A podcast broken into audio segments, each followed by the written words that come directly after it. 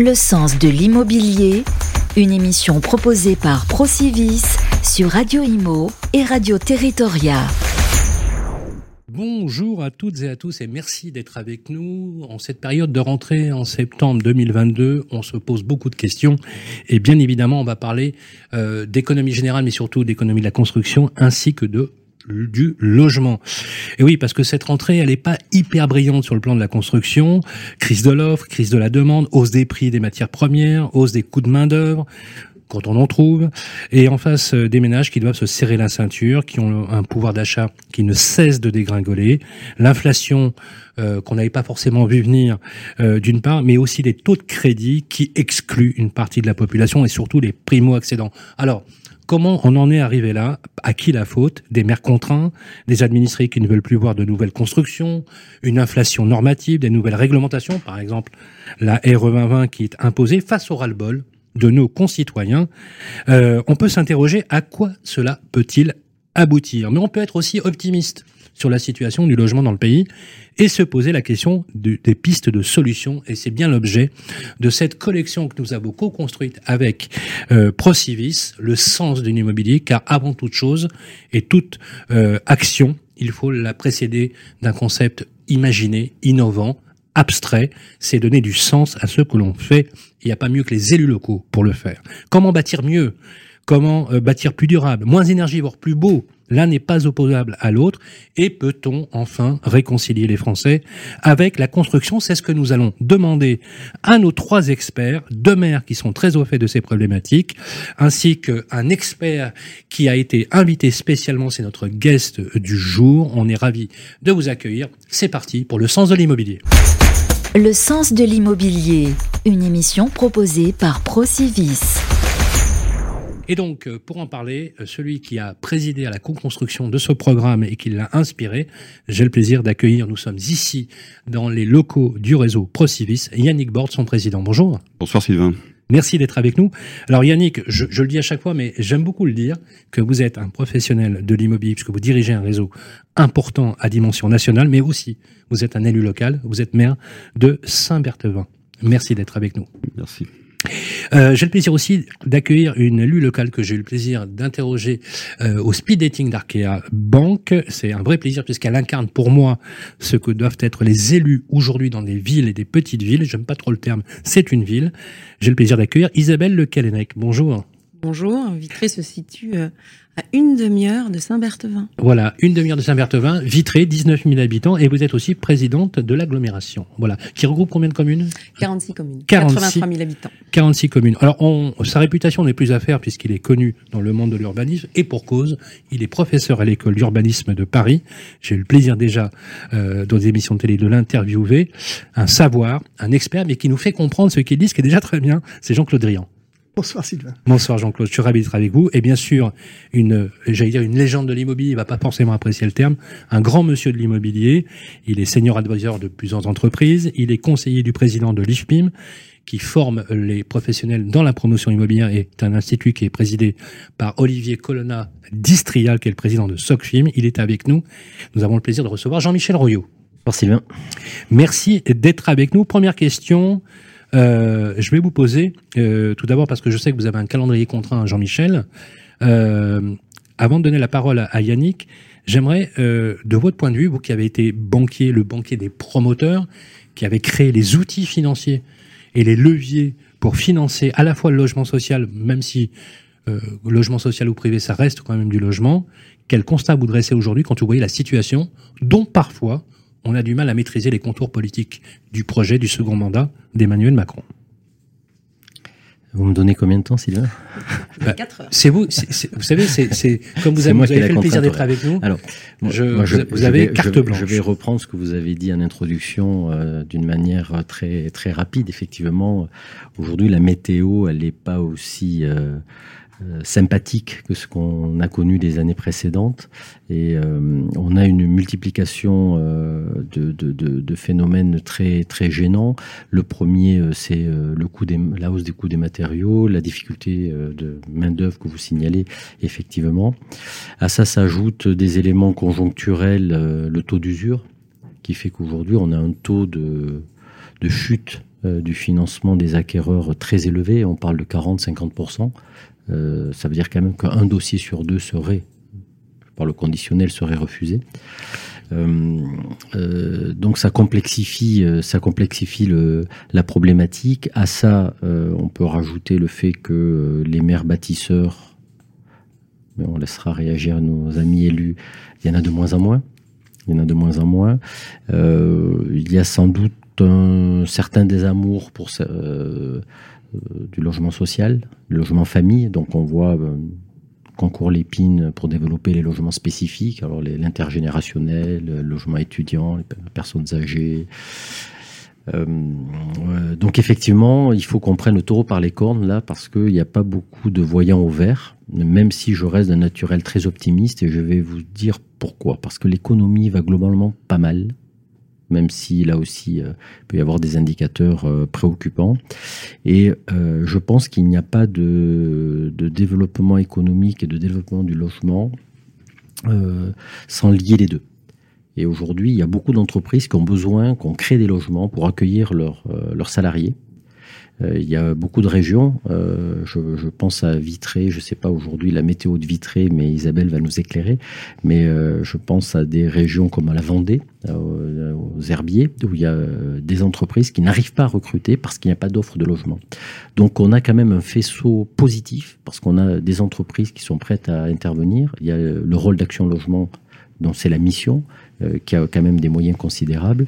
Euh, il y a pas mal d'initiatives en région d'implantation d'entreprises. On voit que même si c'est compliqué, il y a une réindustrialisation euh, de différents projets. Et là, il va falloir créer des logements. Et il va falloir, à mon avis, beaucoup plus corréler le, le, le, fait de faire des logements avec le développement économique et où est-ce qu'on crée des emplois. Et trop souvent, on a, on a professeur nous, nous éclairera là-dessus, j'espère. Mais on a eu un, schéma où chacun était dans son couloir.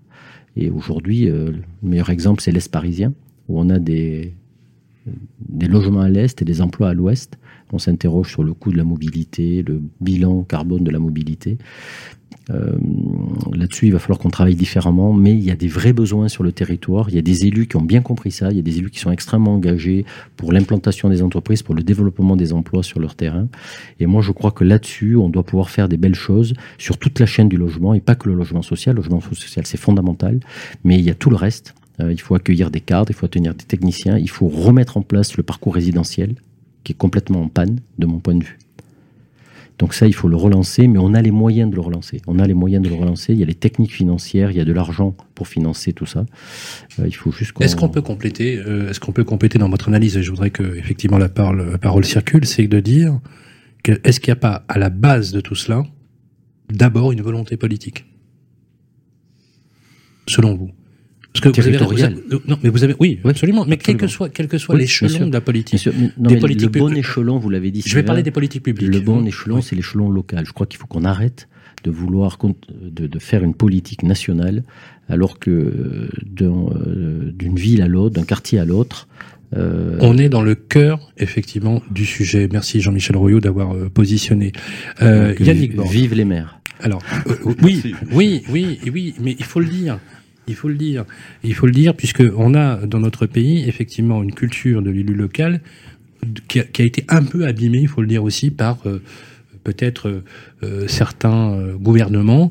et, c'est intéressant puisque les, gilets jaunes, par exemple, les crises successives, cet état de permacrise, on va le dire, on, fait redécouvrir les vertus des élus locaux. Je trouve ça assez paradoxal d'ailleurs on avait un président de la République euh, qui avait été un peu, faut le dire, un peu méprisant avec les élus locaux, et qui du coup, on a, redécouvert les vertus et s'adresse à eux comme si finalement ils étaient euh, euh, les sauveurs du, territoire. Yannick Borde, on a conçu cette émission. On l'a appelé le sens de l'immobilier. Je sais que vous êtes un homme de sens et vous, vous êtes très engagé, vous, dans les territoires.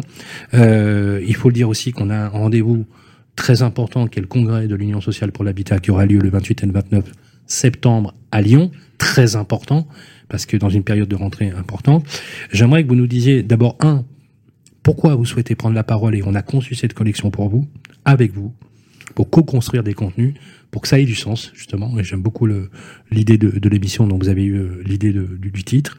Et, et surtout, sans, sans langue de bois, voilà, on fait un constat. Je vous ai déjà posé la question. Euh, alors c'est sûr qu'il vaut mieux être positif, mais quand même, il y a un peu urgence et le bateau prend l'eau, quoi.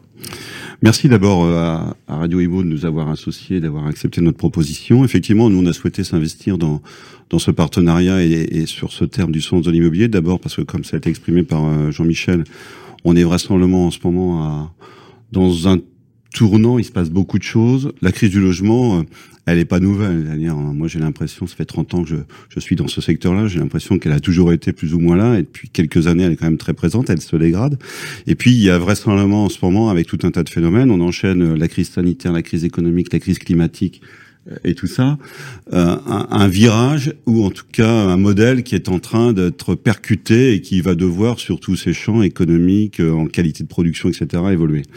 Euh, donc je pense que c'est un moment à la fois qui peut être un peu angoissant et stressant pour l'ensemble des acteurs et pour l'ensemble des familles et pour tous ceux qui ont des problèmes et des besoins de logement, mais c'est certainement aussi un moment où il va falloir faire preuve d'imagination et se relancer. Et on a un paradoxe, c'est que la politique du logement, elle est évidemment construite par un gouvernement. En général, ça sert à ça. Euh, mais après, euh, sur le terrain, c'est pas le gouvernement qui fait. C'est clair. C'est euh, les élus locaux et les acteurs du logement, les deux. Donc, euh, c'est vraiment ces deux grandes familles. Et quand je mets acteurs du logement, je mets tous les maîtres d'ouvrage, qu'ils soient de caractère social ou acteurs privés, je mets le monde de l'architecture, enfin voilà, tous ceux qui façonnent le secteur de l'immobilier. Et, et, moi, je voudrais qu'on évoque aussi un peu, quand on raisonne aujourd'hui, un peu toute la chaîne, c'est-à-dire euh, construction neuve, parc ancien, parce qu'on oppose souvent les deux, ou en tout cas on en parle d'un et on oublie les conséquences sur l'autre. Logement social, logement, logement non social, voilà. vraiment qu'on essaye d'avoir une vision assez complète. Pour une matière, moi qui ai la particularité d'être à la fois un acteur du logement, mais aussi un, un élu local, pour une matière, donc moi j'ai bien conscience qui est complexe pour l'élu qui débarque quand il est élu maire pour la première fois, euh, puisqu'il y a quand même euh, euh, un vocabulaire, euh, des complexités, euh, des arcanes juridiques nombreuses. Donc, essayons quand même de pas non plus pas d'excuser nécessairement, mais de comprendre qu'ils ont besoin d'être accompagnés dans ce dans ce, ce champ-là et sur cette fonction-là. Je suis beaucoup moins euh, comment dire, excessif ou critique sur la question de maire bâtisseur ou maire non bâtisseur. Moi, je pense que la grande majorité des maires sont des maires qui ont envie de bâtir. On a, Parce qu'aujourd'hui, il y a deux phénomènes qu'il faut avoir à l'esprit. Et le maire qui pense le contraire, je pense qu'il se trompe. Isabelle, c'est vrai qu'on est à 30 km, donc on a à peu près le même euh, euh, même paysage, on va dire environnemental, économique, etc. Mais aujourd'hui, euh, un maire qui pense pouvoir faire du développement économique sans création de logement, il se trompe. Bah, c'est clair. Et un maire qui pense, euh, moi j'avais fait l'étude sur la, la, commune il y a une dizaine d'années, je pense que ça n'a pas beaucoup changé aujourd'hui. Donc une commune de 8000 habitants, euh, il faut à peu près 40 logements, 45 logements pour maintenir la population. Des serments familiales, décès, divorce, enfin, tout ce qu'on connaît par cœur. Euh, donc, la question ah de je ne veux pas construire parce que ça change la typologie de ma population, je ne veux pas construire parce que je vais avoir les voisins. pas, ouais, mais c'est certain que ça effraie, c'est certain que... ça questionne quand on n'est pas quand on n'est pas nécessairement préparé ou qu'on ne prépare pas bien. Mais il y a vrai, mais mais je reste intimement convaincu que la plupart et la grande grande majorité des élus ont envie de construire. Je pense qu'il y en a un certain nombre qui sont un peu démunis sur la façon dont on s'y prend et la façon dont on peut travailler ensemble. Et puis il y a de temps en temps un discours national qui est un peu compliqué. Alors, quand la présente ministre du logement parlait de densification heureuse, je crois, et qu'on avait l'impression qu'on allait faire des tours un peu dans toutes les villes de France et de Navarre. Ah non, la densification, c'est quelque chose dans lequel il faut rentrer, qu'il faut porter, mais on la porte pas pareil euh, à Vitré, sur notre métropole, mmh. dans l'île de France, etc. Ben, je reprends vos termes, hein. vous avez dit une chose très juste, c'est que finalement, euh, c'est même une vision qu'avait l'urbanisme euh, même au 19e siècle, sur lequel vous disiez il faut avoir une opportunité au niveau de l'aménagement. On ne construit pas de la même façon, on n'approche pas de la même façon. Donc finalement, un dessin d'aménagement du territoire peut être décidé en termes de moyens structurants mmh. pour accompagner les politiques publiques, mais le pouvoir, et vous le dites, doit être laissé au territoire pour concevoir leur territoire parce qu'ils le maîtrisent. Le pouvoir, mais c'est ça au risque peut-être de paraître un peu trop libéral, ce qui commande aussi, c'est le marché. C'est-à-dire que, c'est-à-dire que la, la, la, capacité, la capacité des territoires est pas la même quand vous êtes sur un territoire avec une histoire industrielle, quand vous êtes en littoral. Il y a autant de, il y a presque autant de marchés qu'il y a deux villes. J'exagère un petit peu, mais je prends un exemple. Vitré. Euh, on, va, on, va, parler avec Isabelle Le Calenec, mais Vitré. Très bel exemple. C'est un exemple de dynamique en termes de chiffres de l'emploi, le taux de chômage, je crois, l'un des plus bas en France. Le plus bas avec 3,5%. Le plus bas en France, c'est incroyable, écoutez bien, hein, le plus bas en France, Vitré 19 000 habitants et une communauté, une aglo avec 43 communes. Euh, vous, vous, avez conscience que vous faites envie à beaucoup de vos, de vos collègues euh, maires de maires de ville, et pourtant ça reste un sujet. Isabelle Le Carinec. 46 communes et 83 000 habitants, avec euh, ce que disait euh, tout à l'heure euh, Jean-Michel Rouillot. Moi, quand je me suis engagée, j'ai annoncé que je voulais qu'on continue à développer l'emploi, l'économie, que c'était tout à fait compatible avec la cohésion sociale et la défense de l'environnement. Et qu'est-ce que nous demandent aujourd'hui les entreprises qu'on souhaite continuer à accueillir sur notre territoire, qui est à peu près le même en fait, puisqu'on est à proximité de la Val Agglomération, on est entre la Val Agglomération en fait et Rennes Métropole. Elles nous demandent du foncier, ce qui est un vrai sujet aujourd'hui, et elle nous demande des logements pour les salariés. Donc on n'a pas le choix. Et vous avez du on foncier répond aux besoins.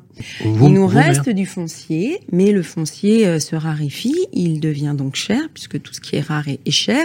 Et c'est vrai que euh, ce euh, qui nous est annoncé sur le zéro artificiation nette euh, des sols aura un impact. Je dis pas qu'il faut pas le faire, puisque en effet, il faut qu'on fasse très attention. On est sur un territoire aussi agricole. Nous ne souhaitons pas euh, consommer euh, trop de foncier pour que l'agriculture puisse continuer à se développer. Mais c'est vrai que sur un territoire comme le nôtre, Vitré Communauté, on a dépensé euh, jusqu'à présent, euh, dans les dix années passées, euh, 500 hectares, un tiers pour l'économie, deux tiers pour l'habitat. Si on s'en réfère euh, à la règle, on ne pourra plus dépenser que 250 euh, hectares, un Eh oui, tiers toujours eh oui. pour le euh, développement économique et l'habitat. Et donc, on doit repenser la ville, réaménager la ville, euh, reconstruire la ville sur elle-même. Nous, on a des projets à l'intérieur de Vitré pour reconstruire la ville sur elle-même, mais avec de la- ce qu'on appelle de la densification douce. Sinon, effectivement, comme vous l'avez dit, on fâchera les voisins, C'est clair. on ne fera plus rien puisqu'il y a des moyens de recours aujourd'hui. Donc le rôle des maires, c'est, euh, j'ai envie de dire effectivement, de construire, de rénover, de lutter contre euh, euh, la vacance des logements, c'est de favoriser le parcours résidentiel, c'est d'assurer la cohésion sociale, moi j'y tiens beaucoup dans les euh, aménagements, et de faire accepter certains projets, donc euh, bah, de mouiller la chemise. On va entrer euh, dans le vif du sujet. Le sens de l'immobilier, une émission proposée par Procivis. Vous avez raison, Isabelle Le Calenec, parce que effectivement, vous mettez le point sur finalement ce qu'on a du mal à comprendre. Et je vais vous donner la parole à, euh, au professeur d'urbanisme que vous êtes, Jean-Claude, parce que euh, il faut quand même qu'on dresse un constat. Je donne juste quelques. Ça a l'air d'être une lapalissade, on l'a beaucoup écrit. Vous êtes venu chez nous pour le, pour le dire, le répéter. Euh, Le choc de l'offre s'aggrave, le logement social, les ventes baissent, non pas parce qu'il n'y a pas de clients, mais parce qu'il n'y a pas de biens. Parce que le problème, on est d'accord, hein, c'est pas la demande. Hein. On, l'offre. on est bien d'accord, hein, on, on partage le même constat. Le prix du neuf, nonobstant la rareté du foncier, est devenu très cher. La primo-accession a pris 10 années dans les 20 dernières années. 10 années, c'est-à-dire qu'en fait, on accède de plus en plus tard à la propriété, voire on a- on n'y accède plus. Et l'accession sociale à la propriété, on en a beaucoup parlé avec Yannick, c'est un vrai sujet aussi d'émancipation et même de désaliénation sociale. Bon, j'utilise des termes, mais je pense que c'est important de posséder aussi parfois le bien que l'on occupe. Euh, le coût va fluctuer, parce qu'effectivement, on a des charges de copropriété. J'ai vu déjà les premiers projets de reddition de charges par rapport à l'énergie.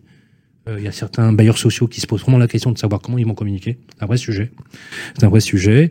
Euh, et on peut pas tout régler avec un bouclier. On peut pas tout régler effectivement avec euh, l'accompagnement à la fois des politiques publiques, euh, les coûts de consommation, euh, l'énergie, les coûts des matériaux. Question, Jean-Claude Drian, de plus en plus d'acteurs expriment leurs doutes sur le fait de construire. Ça dépend de, de où et ça dépend de quoi.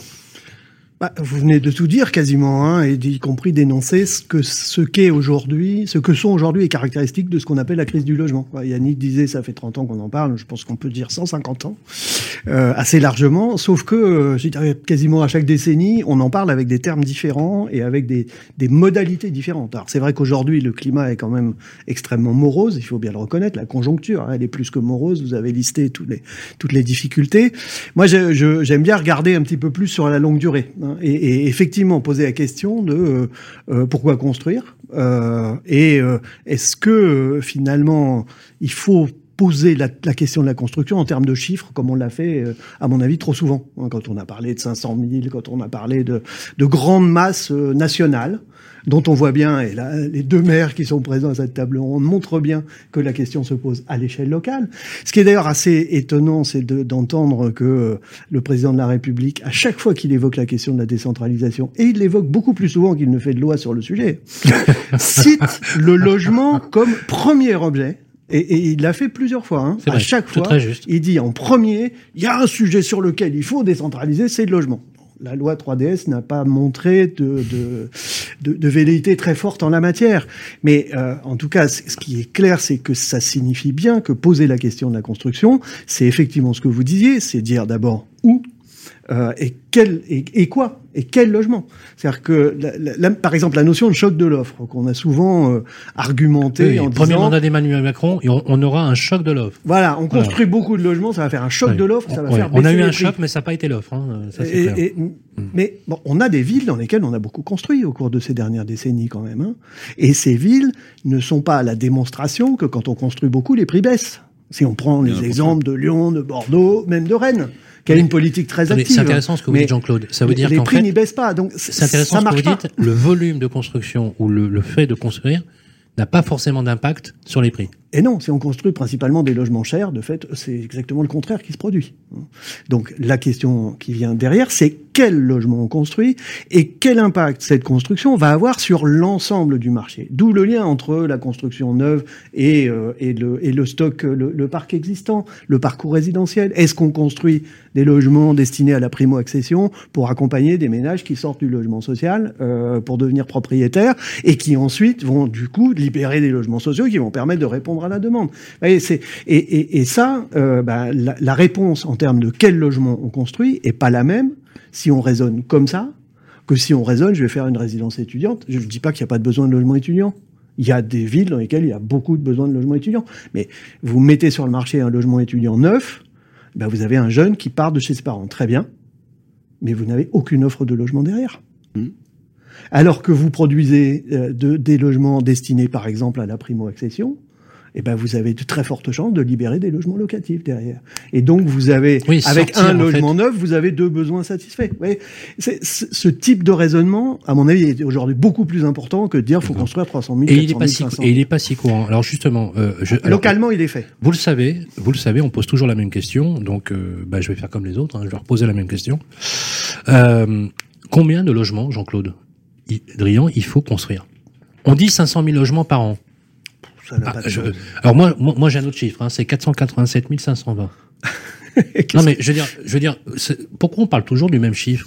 Depuis oh bah, que je suis dans le métier, on parle. Vous êtes d'accord? On parle toujours de ouais, 500. Sur cette jauge-là. Ouais. Si voilà. vous aviez une dizaine de minutes, je pourrais vous expliquer d'où vient ce chiffre. Hein. D'accord. Je suis pas sûr qu'on ait le temps aujourd'hui. Simplement, voilà. par ailleurs, ah. parallèlement, au ministère du logement, euh, on, on, fait tourner aujourd'hui des hypothèses sur les évolutions démographiques, sur les besoins de remplacement, sur ce genre de choses, qui vont vous donner plutôt un chiffre autour de 360 000. Mais si vous les faites au mauvais endroit, que ça soit 500 000 ou 360 000, ça n'aura aucun impact. Ou si vous faites des mauvais logements, ça n'aura pas non plus d'impact. Donc vraiment, ça ne veut pas dire qu'il ne faut pas qu'il y ait des politiques nationales. Hein. Euh, mais les politiques nationales sont là pour euh, rendre possible, pour permettre de faire, pour mettre en place des moyens financiers, pour avoir des réglementations qui permettent un, un, un système euh, d'équité sur le territoire. Mais ensuite, le qu'est-ce qu'on construit, combien on construit et où, c'est plutôt à l'échelle locale qu'il faut le raisonner. Et je dirais une échelle locale, à mon avis, qu'il est bon de préciser un peu, qui est plutôt l'échelle intercommunale que l'échelle. Dans la préparation de l'émission, Jean-Claude Drian, on vous a posé la question avec Fabrice Coustet, le producteur de l'émission euh, qui vous a posé la question euh, quels sont les bons exemples d'urbanisme réussi? Vous avez répondu Rennes. Oui, j'ai répondu Rennes par facilité. Alors, vous avez parlé de meilleure maîtrise des prix. À quand et vous avez, on vous a cité parce que j'aimerais qu'on qu globalise la question suivante.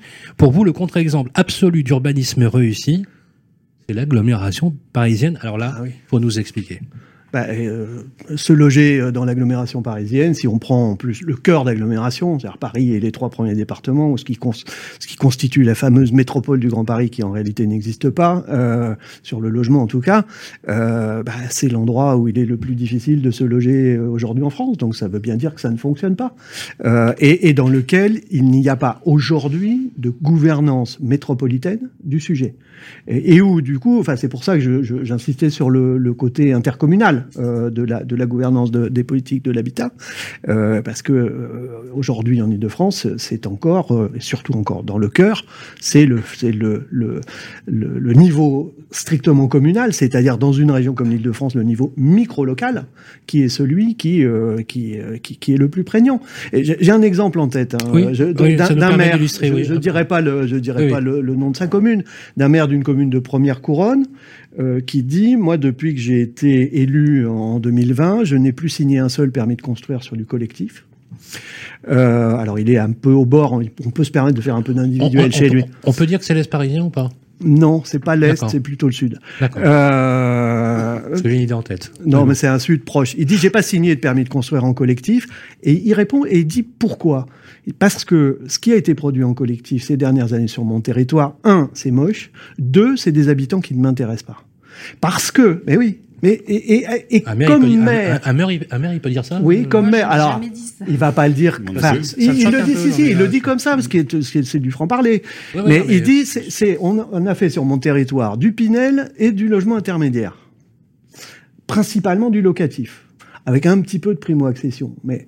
Et donc, ce sont des gens qui vont arriver sur mon territoire, qui vont rester trois ans et qui vont repartir. Ils vont pas s'investir dans les associations. Ah, ils vont pas, leurs enfants vont pas être durablement dans, mes, dans les écoles, les équipements publics, etc. On peut l'entendre. Même si, si on raisonne à échelle métropolitaine, ces logements intermédiaires, ces Pinel, enfin ces logements locatifs intermédiaires, ils ont un vrai rôle à jouer dans, la, dans la métropole euh, parisienne. Pas forcément partout. Je ne sais pas si c'est le cas à Vitré, pas sûr. Mais, euh, mais dans, dans la métropole euh, francilienne, bien sûr que si. Donc à l'échelle métropolitaine, il y a un enjeu majeur à développer ce type de produit. À l'échelle micro-locale, on- on- enfin, moi j'arrive à comprendre, à entendre en tout cas, euh, les, les, les réticences du maire. Donc la question est, à quel niveau on prend les décisions? Je voudrais rebondir Oui. sur un point dans, Oui, dans ça- la question que, que Sylvain a posée tout à l'heure à, à Jean-Claude Rian sur euh, les bons exemples en citant Rennes. On, on- peu importe, moi je ne vais pas faire nécessairement de commentaires sur ce qui, est, ce qui est fait à Rennes. La grosse différence de Rennes par rapport à beaucoup de territoires, et je pense que c'est quand même un vrai plus, et aujourd'hui il y a une vraie carence ailleurs, c'est qu'il y a eu depuis très longtemps une stratégie foncière. Ah, je suis d'accord. Absolument. Et dans toute industrie, il y a besoin de matières premières, et nous, notre matière première, c'est le foncier. Donc à partir de là, il y a aujourd'hui quand même une, une difficulté, une faiblesse peut-être de la culture foncière, une absence dans beaucoup d'endroits d'outils pour porter, euh, capter. euh, On a, quand on est maire, on a un peu la trouille du quoi droit de préemption. c'est quoi une va- stratégie foncière Euh, Une stratégie de foncière, c'est d'avoir un euh, la bonne vision de là où on veut urbaniser, d'utiliser les quelques outils qui sont à la disposition des élus. Il n'y en a pas tant que ça. Je pense par exemple au droit de préemption, mais qui est un usage difficile. Quand vous avez euh, faut surtout en avoir les moyens, quoi. Et puis après, il y a le, le portage financier. Voilà, le montage et le portage financier. Alors, il y a eu les EPF. On peut pas considérer que ce soit, enfin, nous, dans la région Puy-de-Dôme où je suis, c'est pas un succès phénoménal et ça, à part peut-être sur le département de la Vendée, sur le reste, on peut pas penser que ça, ça joue vraiment un, un rôle de captage de foncier stratégique. Et puis derrière tout ça, il y a un temps, c'est-à-dire qu'on est nécessairement sur un temps qui est un temps long. C'est que- pas parce que vous préemptez un foncier demain matin que vous allez avoir un projet après-demain. C'est, euh, je suis dans une stratégie foncière, donc je pense que ce foncier, il est stratégique pour l'urbanisation de ma ville. Mais ça sera peut-être pas moi sur ce mandat-là parce qu'on est dans un temps très long. Ça sera peut-être le suivant. Donc voilà. Donc il y a toute cette complexité qui fait qu'aujourd'hui, c'est, on, a beaucoup de slogans à reconstruire la ville, euh, vouloir densifier, etc. Mais si on n'est pas capable d'avoir une stratégie foncière, et je fais une petite parenthèse, moi je crois beaucoup, par exemple, il faudrait qu'on travaille à sanctuariser la question du fonds friche, par exemple, sur la reconquête des villes. Vous trouvez comment? Mais il y a encore à travailler. Mais c'est vraiment le point, un des, un des points de départ, et cette notion de temps qui n'est pas, euh, qui, qui, qui pas tout à fait euh, collée euh, au temps électoral. Bon, on a, en, enfin, il y a, il y a encore moins de cinq ans, quand vous regardiez un foncier et que sur ce foncier il y avait des habitants un jour, il se passait trois ans et demi, quatre ans. Aujourd'hui, on a rajouté deux ans de plus, et quand on rajoute deux ans de plus, c'est qu'on n'a pas eu de problème de permis ou de- d'appel d'offres ou tout ce qu'on veut. Donc voilà, il faut aussi intégrer ça et cette anticipation-là, elle est extrêmement complexe. Isabelle Kalenec, euh, un commentaire. Euh, euh, je vous redonne la parole après. Justement sur la maîtrise de la stratégie foncière. Est-ce que la stratégie foncière c'est du ressort des élus? Oui, c'est hein. effectivement euh, le cœur du sujet. Euh, moi, j'ai eu la chance de bénéficier euh, d'années de Pierre Meignery très très soucieux justement d'avoir cette cette marge de manœuvre là, donc qui a fait le nécessaire. Par contre, la source se tarit. Et on le voit aujourd'hui, l'acquisition foncière, c'est compliqué pour euh, des territoires euh, qui veulent continuer à, à, à se développer et en matière d'emploi et en matière euh, d'habitat. Donc oui, Yannick Borde a raison de rappeler qu'on a des outils pour cela. La préemption, moi je vous cite un exemple. Hein. Actuellement à Vitré, on a des promoteurs qui viennent et qui proposent à des propriétaires de maisons qui n'ont pas de qualité particulière, qui ont un petit 500 mètres carrés, une maison en ville, le double du prix qu'ils l'ont acheté et rénové. Ah, quand même. Euh, derrière, qu'est-ce qui nous reste, nous, comme marge de manœuvre? Le PLU va permettre euh, de construire du collectif, euh, avec donc quand même une règle de, de hauteur pour ce qui nous concerne. Mais mon adjoint à l'urbain, il me dit, Isabelle, est-ce qu'on préempte On va pas commencer à préempter tous les biens qui sont aujourd'hui visés par euh, les promoteurs à ces tarifs-là. Donc euh, moi, ce que j'essaie de faire, c'est, je l'ai dit, et c'est important pour nous, il nous faut un cadre national euh, dans lequel on s'inscrit tous. Par contre, je pense que c'est effectivement localement qu'on peut trouver les solutions. Et sur le débat que vous aviez tout à l'heure sur les 500 000 logements, moi aussi, hein, depuis le temps que je suis un peu dans le circuit, ces 500 000, je l'ai entendu, la crise du logement à chaque rentrée. Bah bon. Euh, et Yannick l'a très bien dit. Lui, il sait exactement de combien de logements il a besoin sur sa commune pour assurer le seul renouvellement. Moi, je sais aussi. J'ai fait l'analyse de mes besoins sociaux. Je sais qu'il m'en faut 150 au bas mot si ça reste en l'état et je gagne 1% de population chaque année. oui, et on le fait. Ça serait facile à l'échelle des communes et des associations de maires euh, de dire voici les chiffres. Donc il faut. J'ai 8000 habitants, il m'en faut 45, c'est bien ça, par an, pour maintenir le niveau de population. J'ai 19 000 habitants, il m'en faut 150. Et j'ai même 83 000 habitants sur Vitré Communauté. Je me lance dans mon PLH troisième génération et on va définir en quantité, en qualité, ce dont on a besoin et on va construire ce dont on a besoin. La grande différence qu'il y a avec euh, autrefois, vous l'avez dit, c'est un très bon exemple sur le logement étudiant, c'est les séparations, les divorces. Euh, je pense que c'est pareil à Saint-Berthevin. Plus d'une demande de logement social sur deux aujourd'hui fait suite à... une séparation. Et en fait, on a besoin du même volume multiplié par deux aujourd'hui parce que euh, ben, sont des familles et que euh, quand les enfants vont chez l'un ou chez l'autre, ils ont besoin euh, d'un espace euh, similaire. Donc la décohabitation, les séparations, l'augmentation de la population, c'est tout cela qu'il faut intégrer dans nos aménagements. Euh, moi, j'attache beaucoup d'importance à tout ce qui est euh, voisinage, risque de troubles de voisinage. C'est pour ça que quand on a un programme de logement, qu'il soit collectif, individuel ou autre, il faut accompagner. Mais c'est long, et il faut euh, s'en occuper vraiment euh, au quotidien. Jean-Claude voulait ajouter?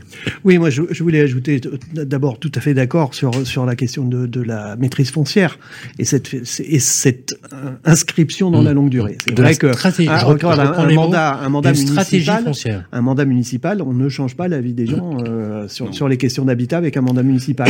on peut faire évoluer beaucoup de choses sur la question des mobilités, par exemple les tramways, les lignes de bus, des choses comme ça qui qui peuvent se gérer sur la durée d'un mandat, qui peuvent changer beaucoup de choses dans la vie d'une ville, mais sur le logement, euh, c'est il faut absolument penser plus loin. Le temps long. Mais le temps long. Mais j'ajouterais qu'une autre condition, c'est celle d'une ingénierie euh, solide, c'est-à-dire euh, des, des, des, des, services, des expertises locales euh, qui sont euh, suffisamment solides pour accompagner les élus. Parce que, comme le disait, c'est Yannick qui le disait aussi, euh, c'est compliqué. Les nouveaux élus ont forcément besoin d'un peu de temps pour comprendre comment ça marche. cette notion de ce qu'on appelle dans le jargon le point mort, qui, consiste à dire il faut construire tant de logements pour garder sa population, c'est pas une notion absolument évidente, mais vous l'avez bien dit, Madame, c'est exactement ça. Si les gens divorcent, bah, c'est un ménage qui devient deux ménages. c'est une demande de logement, un besoin logement qui devient deux besoins en logement et il n'y a pas d'habitants en plus. Et pourtant, il faut plus de logements. Euh, et c'est c'est toujours à peu près 1% finalement du stock de logements qu'il faut construire tous les ans. Si on construit pas, la population vieillit, on perd de la population, on vide ses écoles. On va entrer euh, aussi dans la, dans la pratique. Yannick, je vais vous demander de changer de casquette, c'est de prendre la casquette du promoteur. Ça me va bien. Euh, les- euh, euh, on, on peut se le dire, les marges sont de plus en plus réduites, voire serrées. Euh, certains disent, euh, vrai ou faux, mais en tout cas, on l'entend de plus en plus, sortir des opérations avec des marges nulles. Alors, Alors, a- qu'en est-il exactement? Est-ce que c'est finalement, on agite le chiffon rouge en disant, attendez, c'est sûr que Oui. historiquement dans le pays, les promoteurs ont jamais fait pleurer, hein, faut le dire. Euh, euh, dans les chaumières, c'est très clair. Euh, euh, à tort ou à raison, en tout cas, une chose est sûre, c'est que sans les promoteurs, il il y, aurait pas, je crois, euh, l'offre de logements sociaux produits par les promoteurs privés. Je crois que c'est 52% au niveau national, je crois. hein. oui, ça va jusqu'à pas- 80 chez certains bailleurs, Ouais, jusqu'à bon, sur des territoires plus ruraux, il y a un peu moins de Ça- ventes. c'est- ça- non, mais c'est bien parce que ça rétablit l'équilibre dans la, la perception qu'on Il y a beaucoup de fantasmes hein, sur la Voilà. sur la rémunération. Alors effectivement, on va pas faire pleurer sur le sort euh, Comment on fait des pour faire des, de la des produits à marge nulle et comment on répercute les prix quoi sur la sur la vente Aujourd'hui, ce qu'il faut, ce qu'il faut avoir à l'esprit, c'est que le coût de construction, il est à peu près passé, pour résumer. Et euh, Pascal Boulanger euh, cite ces chiffres-là de 1500 euros hors taxe le coût de construction sur un collectif moyen euh, en immeuble à un peu au plus mètre- de, au mètre- un peu au plus mètre de 2000. carré, hein. Au mètre carré, un peu plus de 2000. Derrière ça, il y a deux raisons. Il y a la raison con- conjoncturelle, c'est-à-dire les crises qu'on a enchaînées là, depuis quelques temps, notamment depuis l'Ukraine. Euh, et puis, il y a aussi l'effet normatif. Clairement, euh, voilà, il y a un sujet quand même qui est pas neutre sur sur les normes. Euh, le problème, c'est que quand vous augmentez de 500 euros le coût de construction d'un au mètre carré d'un logement, vous en rajoutez 15% à peu près qui sont indexés dessus, euh, le contrat d'architecte, l'assurance dommage ouvrage, euh, tous les tous les bureaux de contrôle qu'on a dessus, qui sont en général sur les codes parts de marché. Donc, il faudra peut-être que ça évolue quand même un petit peu. Un chouïa de TVA euh, quand même à 20% derrière, et vous avez tout de suite euh, un impact extrêmement extrêmement significatif. La FPI, et je partage assez, parce que le réseau est à peu près dans ces chiffres-là. euh, avant crise, on est sur une marge brute promoteur, une marge nette promoteur à 7,5 avant IS, avant l'impôt. Ce que les gens comprennent pas, c'est que, ou comprennent plus difficilement, c'est que le seul qui prend un risque financier dans une opération immobilière, c'est le promoteur. Et que cette marge-là, quand on la regarde, euh, elle paraît comme ça de façon assez faciale, assez importante, euh, significative, ce qui peut être le cas, mais dans beaucoup de cas, elle rémunère assez difficilement le risque qui est pris. C'est-à-dire que si l'opération se passe bien, ça va. Si l'opération est plus compliquée, euh, elle est très souvent pas suffisante. Et donc du coup, on se retrouve dans la situation actuelle où aujourd'hui, on, on a sur le marché des programmes qu'on a initiés il y a deux ans, donc avec des hypothèses de coûts de construction qui sont absolument pas celles du marché Oui. actuel, de matériaux sur lequel on sait, ouais, entre ouais. guillet, on est dans, on est à côté en matière. Et donc, Et donc contrat après la question, c'est pour certaines c'est vendu, donc Mm. faut- on peut pas réimputer, mais on peut pas réimputer sur un prix de VFA euh, Impossible. contrat ferme et définitif. Mm. Et puis euh, j'imagine si on pouvait le faire, comment réagit un banquier à qui euh, un client vient dire il me faut 20 000 de plus, ça marche pas. Donc aujourd'hui on est effectivement dans un moment où la plupart des opérations qui sont sorties, bon, à part quelques exceptions sur lesquelles on peut redresser les choses, mais euh, Vous les avez livrés à marge nulle?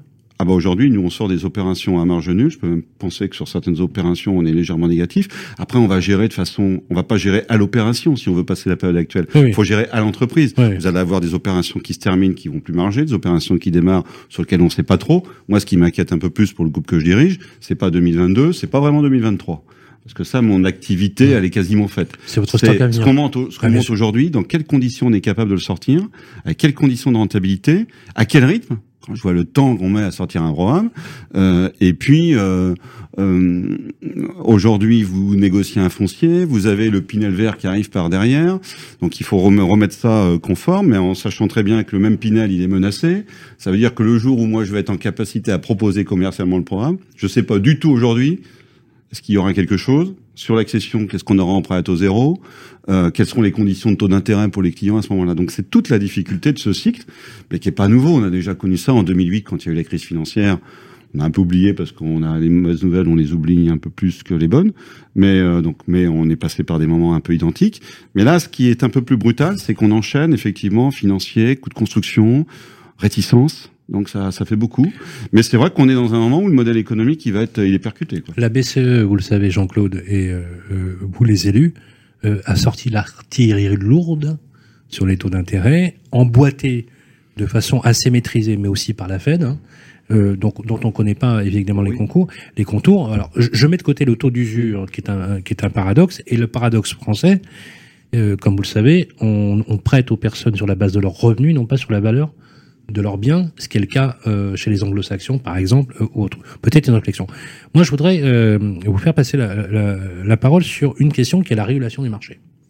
Jean-Claude, est-ce que la régulation du marché est-elle de plus en plus compliquée? La réponse est oui, elle est compliquée. Elle est même inflationniste.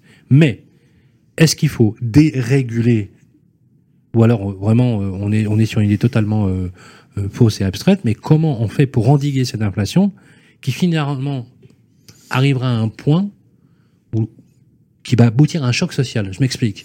Certains, je, je, vous l'avez entendu comme moi, euh, Pascal Boulanger l'a dit à plusieurs reprises, on parle de gilet jaunisation du logement, on parle de quelque chose qui est sous-jacent, on l'a déjà vu dans les pays du Sud, notamment dans le Pays Basque, avec euh, des personnes qui sont même euh, qui ont été car carrément menacées par des habitants parce qu'effectivement ils voient leur pouvoir d'achat euh, baisser, impossibilité de loger leurs enfants, etc. Est-ce qu'on est aujourd'hui dans une période où il ne faut-il pas s'interroger sur moratoire sur la norme et essayer de réfléchir de façon un peu plus concrète euh, sur l'avenir du, logement Et on n'a pas l'impression qu'on qu prend ce chemin. Alors, j'ai pas l'impression qu'on prenne le chemin d'une réflexion approfondie au niveau national. Hein. Il faudrait. Au niveau des politiques nationales sur ouais. la question du logement. Oui, bien entendu qu'il faudrait, oui, parce que sûr. je crois qu'effectivement, on est confronté à, des, à un risque social euh, important. Mmh. Même si, euh, reconnaissons que les Gilets jaunes n'ont pas parlé de logement. Mais justement, c'est euh, ça qui est... Mais ils n'ont pas parlé de logement. que vous êtes, pourquoi on, on l'évoque pas? C'est le premier poste de dépense des Français. C'est le premier marqueur social des Français, et c'est le poste qui, qui a dégringolé le plus. Il y a des gens qui Alors, vont jusqu'à 45 de leurs revenus pour financer uniquement leur logement. Oui, oui, mais ça, c'est des locataires. Exact. C'est des locataires. Exact. Et les locataires sont minoritaires désormais dans ce pays. Euh, et encore plus, ceux que vous évoquez là sont les locataires du secteur privé. Donc euh, les locataires du secteur social sont quand même à des taux d'effort inférieurs. Mmh. Donc il vous reste un, un, ménage sur cinq et qui sont les plus petits ménages. Donc de fait, euh, et c'est un, c'est un vrai sujet, c'est-à-dire que le, dans un pays dans lequel vous avez une majorité de, de propriétaires occupants, que en plus euh, on parle de construction, mais si on regarde la réalité de ce qu'est la propriété aujourd'hui, 55, 45, ça, c'est 49, enfin c'est ouais, 60, 40. Voilà, 60, 40. 60% de propriétaires, 60% de propriétaires, 40% de locataires. Mmh, mmh. Et sur les 60% de propriétaires, ce qu'on oublie souvent de dire, c'est que les deux tiers, 40%, n'ont plus de charge de remboursement ou n'en ont pas, ou n'en ont jamais eu parce qu'ils ont acheté cash. Ou bon. Et que donc on a le, finalement le premier statut d'occupation en France, c'est propriétaire sans charge de remboursement. Pour qui finalement la question du logement n'est pas une question majeure. Du coup, la, la, la, la, euh, la difficulté à faire monter en politique ce sujet, elle est, elle est extrêmement forte. Et ceux qui sont en train d'accéder à la propriété, repensons, reparlons des gilets jaunes. Pour, si, si on est objectif et qu'on regarde de l'extérieur, leur problème est largement un problème de logement. Sauf qu'ils ne l'ont pas évoqué comme tel parce que c'est leur projet à eux, leur choix, leur crédit, le, la, la, façon dont ils, dont ils gèrent euh, en fonction de leur propre choix euh, leur vie.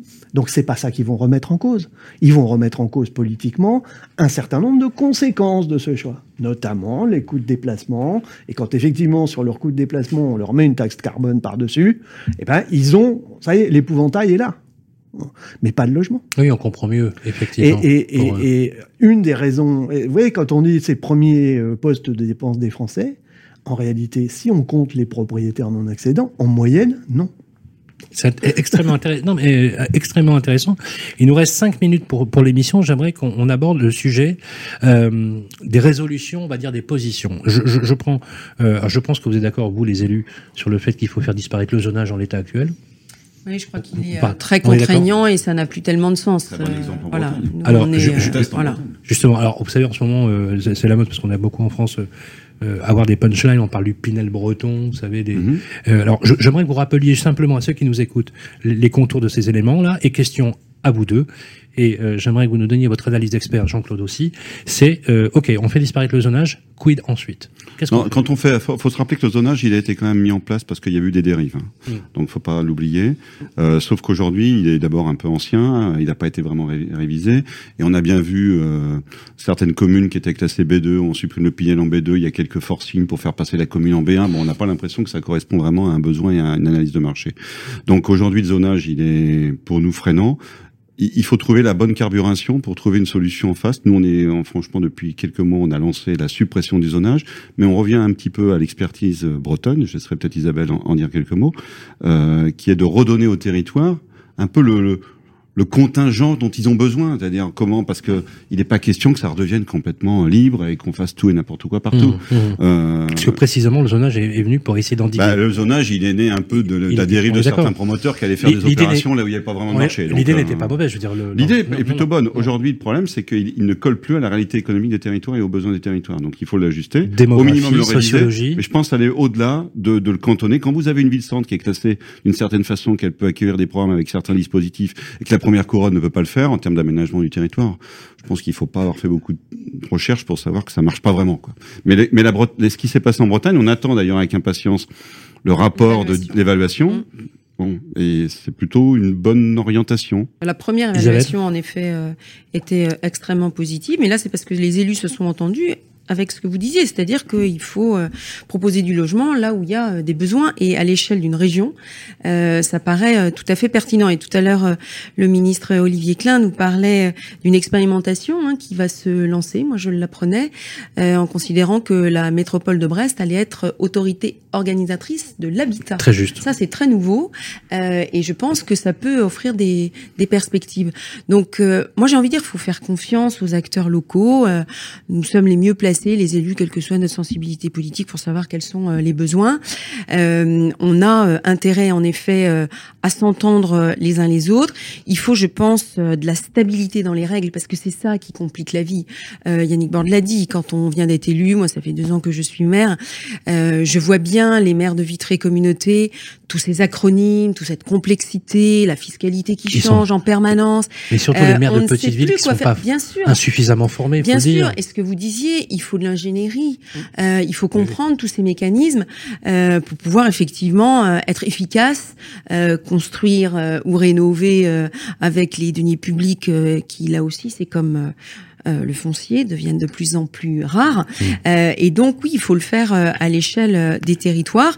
et encore une fois, en Bretagne en particulier, et je le souhaite pour les autres régions, on réussit à se mettre autour de la table. Par exemple, sur euh, le zéro artificialisation net, euh, on est un certain nombre de présidents de comités d'agglo qui euh, alertons sur le risque supplémentaire de rendre le foncier encore plus rare. mais il y a des solutions, même si tout le monde s'entend euh, sur euh, le fait qu'il faut faire attention à la consommation. Des pistes. Euh, mais en fait, c'est non, mais c'est ce que je vous dis, c'est vraiment à, à, notre échelle euh, locale et territoriale euh, qu'on trouve les solutions avec l'ensemble des acteurs vous êtes et en dialoguant. Vous êtes favorable, Isabelle Kalinec, au fait que les Français, s'ils veulent accéder à la propriété, il n'y a pas d'opposition, parce qu'il y a certains élus qui disent c'est pas forcément la panacée d'accéder à la propriété. Alors chez nous en Bretagne, c'est un rêve de rester la réflexion sur le droit de euh, propriété à la propriété est remis en cause socialement et sociologiquement. Hein. Ça reste un rêve chez nous. Voilà, parce qu'on se constitue aussi un, un patrimoine. Donc c'est très. Voilà, ce qu'on sait pas trop ce que la Ça reste très ancré dans l'esprit des euh, Français d'accéder à la propriété. En tous les cas, chez nous en Bretagne, c'est le cas. Euh, et, moi, je m'inquiète pour les primo-accédants parce que vous l'avez dit très justement aujourd'hui. Quelqu'un qui est déjà propriétaire, il peut aujourd'hui vendre. La preuve, on lui fait des offres pour qu'il vende deux fois plus cher que ce qu'il a acheté. Euh, mais le primo-accédant, le jeune, le jeune ménage qui veut s'installer, c'est extrêmement compliqué pour lui. Et nous, nous avons une responsabilité pour l'aider.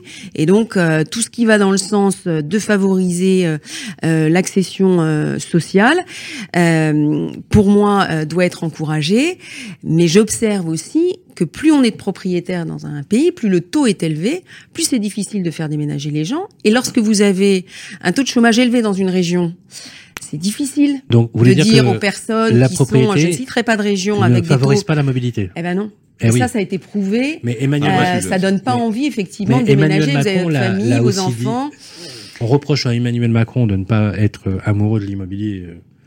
Bon, je caricature un peu, mais euh, euh, dans, un, dans un de ses discours, il, il évoquait l'idée que l'ancrage dans la propriété était un frein à la mobilité, notamment la mobilité géographique et, et, et, professionnelle. Il nous reste vraiment une minute pour conclure, mais je voudrais vraiment, euh, on a quasiment balayé tous les sujets que je voulais aborder pour initier donc cette nouvelle collection, le sens de l'immobilier avec Procivis, c'est euh, le, fait que, là c'est une question politique, on a des ministères régaliens qui ont des lois de programmation, qui s'inscrivent dans la sanctuarisation d'un schéma politique sur plusieurs années. C'est le cas de l'armée, c'est le cas, euh, par exemple, du ministère de l'Intérieur. Est-ce que vous sauriez, est-ce qu'il n'y a pas un combat politique, vous les élus, à, mener pour dire pourquoi ne pas envisager la possibilité dans une politique de logement de faire une loi de programmation et une loi de planification comme on, l'a connu dans les années 60 qui permettrait de sanctuariser cette politique du logement.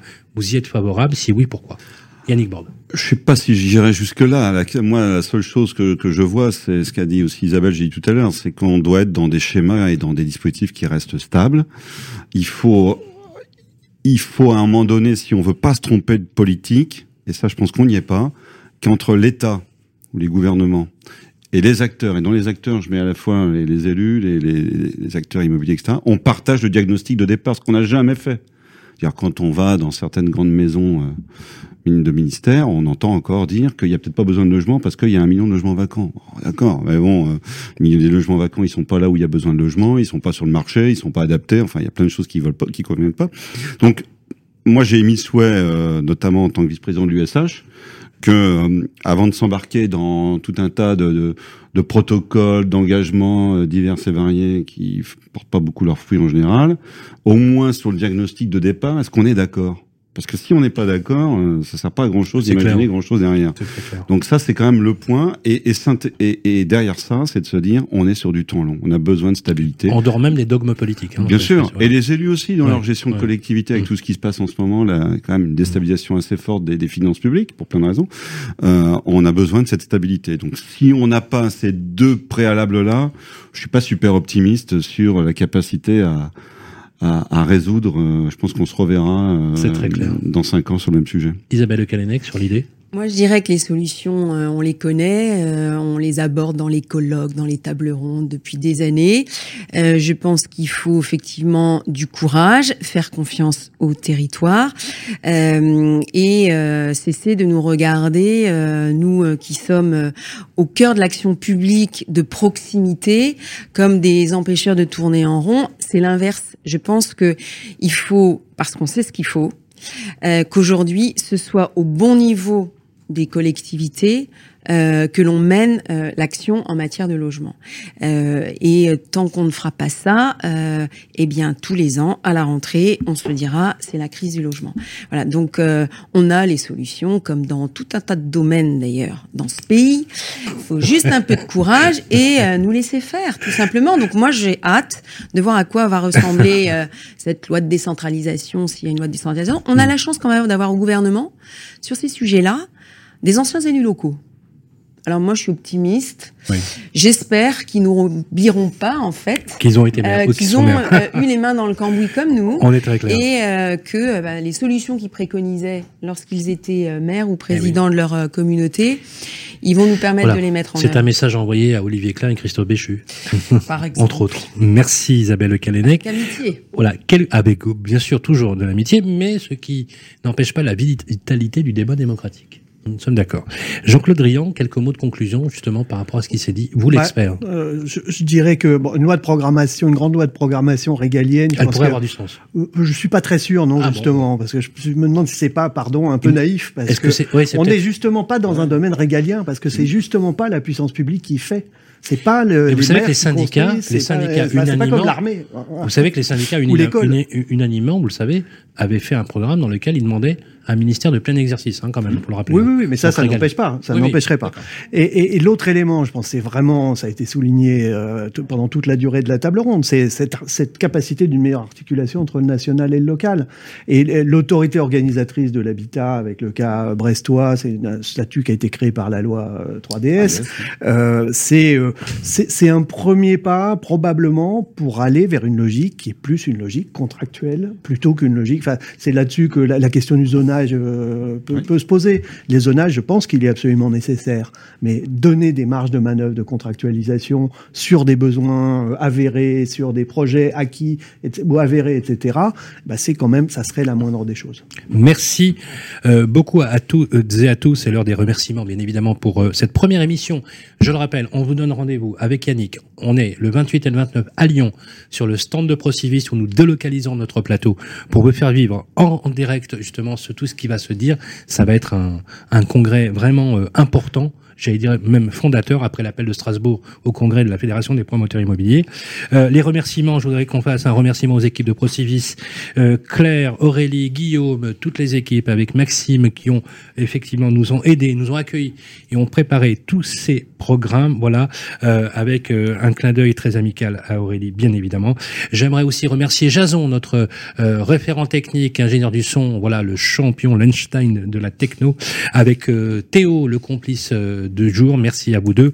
Merci à Alexis, merci à Quentin, merci à Karine, merci à toutes les équipes.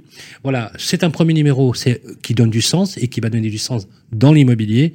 Euh, on va vous préparer des plateaux avec des têtes d'affiche, des gens importants, qui nous partageront aussi leur expérience. On sera aussi sur le terrain pour parler justement de ce que font les maires au quotidien, car sans les maires, il peut pas y avoir d'habitat. Et je pense et je fais partie de ceux qui pensent que, à partir du moment où on pense l'aménagement et l'habitat, c'est aussi une volonté politique qui est incarnée par une personne qui est aux premières loges, c'est l'élu local. Belle soirée à tous. Le sens de l'immobilier, une émission proposée par Procivis, à retrouver sur les sites de Radio Imo et Radio Territoria.